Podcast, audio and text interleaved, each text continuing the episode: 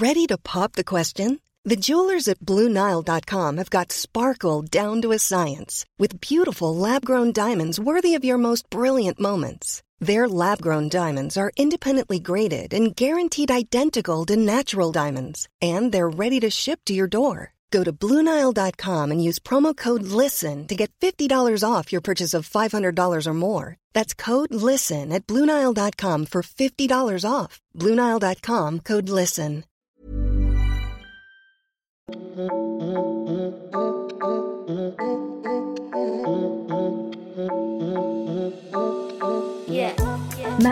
Vu Le podcast de cette personne-là qui n'est pas personne. Avant de rentrer dans le vif du sujet, voici un abécédaire du social pour comprendre ce dont on parle.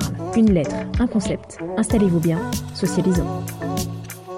X comme ou Y. Euh, bon, j'ai dit dans le dernier épisode que j'allais parler du Y avec Yaka Faucon. Petite boulette, hein, euh, euh, j'ai eu un petit souci avec l'abécédaire. Il y a eu un moment où ça s'est pas bien connecté et du coup c'est passé de W à Y alors que je voulais parler du X parce que c'est l'ordre, hein, c'était comme ça que c'était prévu. Et c'est fou parce que X c'était X comme X ou l'invisibilisation. Et donc j'ai clairement invisibilisé le X. Donc je m'excuse hein, platement sur, sur cette lettre. Donc du coup, je me suis posé pas mal de questions. Est-ce que je fais quand même le Y? Genre, on, oublie le X, euh, on, tout va bien, on fait comme si de rien n'était. Ou je fais quand même le X, Y, ni vu ni connu. Bon. Je vous ai posé la question sur ma page Insta, m'as-tu vu podcast Vous m'avez répondu, bons élèves que vous êtes, de faire le X. Voilà, comme si de rien n'était. Mais en fait, je me dis que le X et le Y, eh ben, ils peuvent marcher ensemble et si il partageait un épisode. Dans tous les cas, c'est mon podcast, c'est mon épisode, je fais ce que je veux, donc on va faire le XY. Alors, XY comme X ou l'invisibilisation, il n'y a qu'à faucon. Ça va être super long comme titre, j'adore. Alors c'est quoi un peu ma logique dans tout ça et pourquoi est-ce que les épisodes se répondent, voire même sont un peu les mêmes? Alors déjà, Yaka Faucon, c'est quoi? C'est un, un, vous voyez, c'est un, condensé de deux expressions qu'on entend souvent, notamment dans le social, par des gens qui n'ont rien à voir avec le social. Et ce sont des expressions comme Oh bah, il y a qu'à euh, traverser la rue pour trouver un travail. Non. Ou alors, euh, bah, pour guérir d'une maladie, il euh, y a qu'à y croire. Non. Et c'est un peu pareil avec les il faut qu'on qu'on entend un peu partout et qui servent à beaucoup de gens pour essayer de remonter le moral des personnes, pour essayer de euh, les faire se secouer et aller mieux et se dire allez ça va aller, y a qu'à... Faut qu'on... Non Voilà, et dans cet épisode je voulais parler de l'impact de ces phrases-là et notamment de comment ces phrases en viennent en conclusion à invisibiliser les personnes vulnérables. À mon sens, ce sont d'abord des phrases qui sont utilisées quand on ne sait pas quoi répondre, quand une personne nous confie un récit traumatisant, un récit lié à une histoire traumatisante. La nature a horreur du vide, et encore plus quand on parle avec quelqu'un, on se sent obligé de répondre quelque chose, de réagir, de proposer des solutions, de donner des conseils, même si ce n'est pas sollicité par la personne. C'est un réflexe humain de vouloir répondre pour deux raisons. C'est que quand quelqu'un partage avec nous un récit traumatique, ça produit une certaine violence intérieure pour la personne qui entend ce récit. Pour contrer un peu cette violence, l'idée c'est de remplir et de remplacer cette violence intérieure par des mots d'action, par euh, voilà, il faut pas se laisser aller, il faut pas se laisser faire, il faut avancer. Et ça c'est pour essayer effectivement de déjouer le malaise qui peut avoir lieu quand on écoute un récit euh, particulièrement traumatique. La deuxième explication par rapport à ce genre de propos, c'est que c'est toujours difficile d'entendre des récits, des situations qui sont violentes, et que dans notre tête, on a l'impression que si on ne donne pas de conseils, si on ne réagit pas, et si on ne propose pas à l'autre de réagir, c'est comme si nous-mêmes on ne faisait rien. Et comme si on n'apportait pas de soutien à la personne. Donc du coup, ça demande beaucoup d'efforts de ne pas réagir, de ne pas donner des conseils, de ne pas euh, dire euh, yaka faucon. Encore une fois, lorsque ce n'est pas sollicité, lorsque les conseils ne sont pas sollicités ou que l'avis, tout simplement, n'est pas sollicité, finalement, ce genre de propos, ce genre d'expressions peuvent avoir un impact qui est tout à fait le contraire de ce qui est prévu et pensé par la personne. C'est-à-dire que il peut arriver que la personne qui a vécu des choses traumatiques et qui s'entend dire il faut que tu fasses ça et machin, ça va aller et ça n'est pas si grave et tu vas t'en sortir, tout ça, ça a beaucoup tendance à amoindrir le récit, à amoindrir la situation. Parce que quand on dit à une personne il ne faut que faire ça ou il n'y a qu'à faire ça, c'est parfois ne pas prendre en compte la dimension de la souffrance de la personne et prendre en compte que pour le moment, si elle ne sollicite pas un avis, un conseil, c'est qu'elle a juste besoin d'écoute. La personne a juste besoin qu'on entende sa souffrance, qu'on entende ce récit sans avoir de conseils. Et entendre le récit de quelqu'un, c'est souvent faire silence. Exactly. Mais c'est pas simple. C'est pas simple. Pour autant, cette culture de coaching de vie, d'injonction à aller bien, à ne pas avoir de complexe, ne pas avoir de problématiques, ne pas se sentir mal, ne pas être triste, ce sont beaucoup de choses qui invisibilisent les souffrances psychiques en premier lieu. Parce que voilà, quand on dit à une personne allez, ça va aller, euh, sors-toi les doigts, quand on dit ça à quelqu'un qui est en dépression, ben non, ça fait pas du bien. Parce que c'est comme si on disait ah ça va, c'est pas si grave.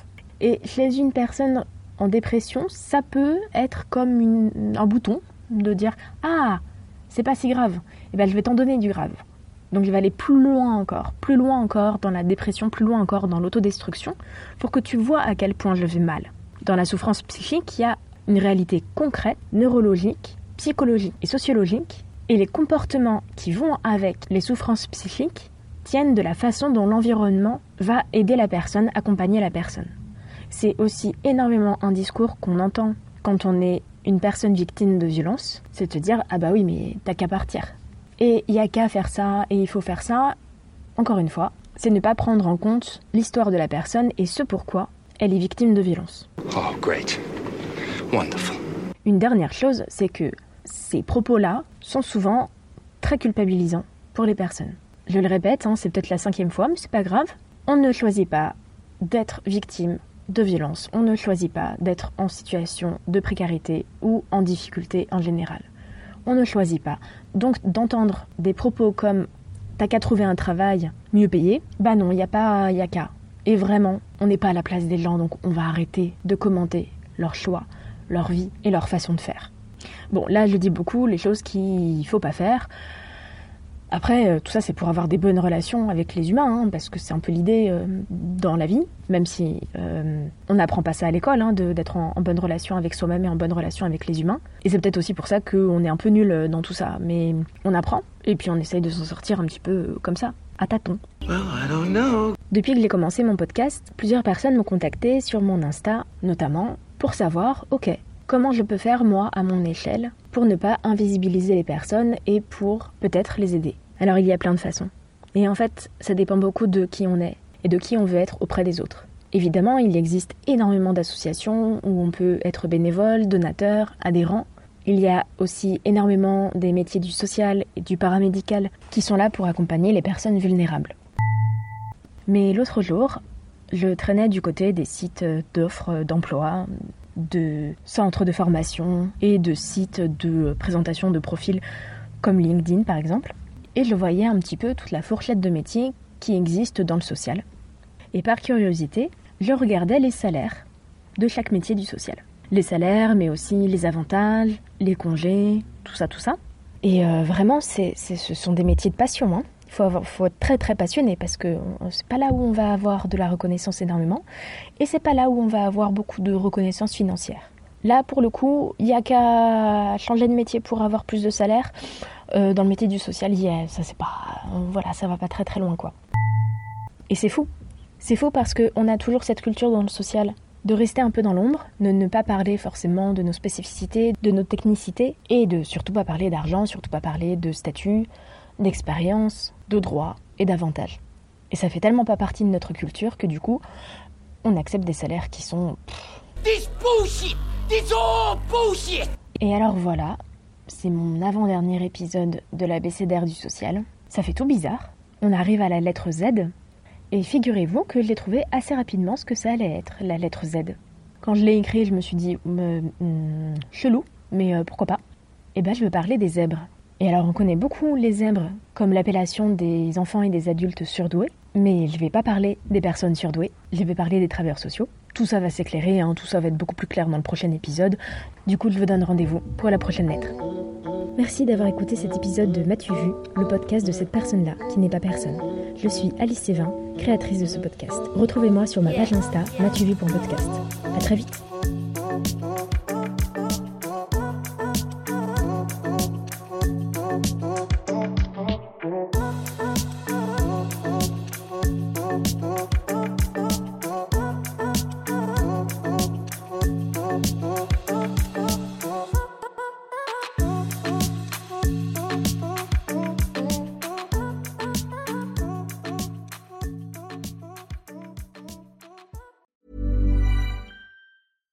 Hi, I'm Daniel, founder of Pretty Litter. Cats and cat owners deserve better than any old fashioned litter. That's why I teamed up with scientists and veterinarians to create Pretty Litter. Its innovative crystal formula has superior odor control and weighs up to 80% less than clay litter. Pretty Litter even monitors health by changing colors to help detect early signs of potential illness. It's the world's smartest kitty litter. Go to prettylitter.com and use code ACAST for 20% off your first order and a free cat toy. Terms and conditions apply. See site for details.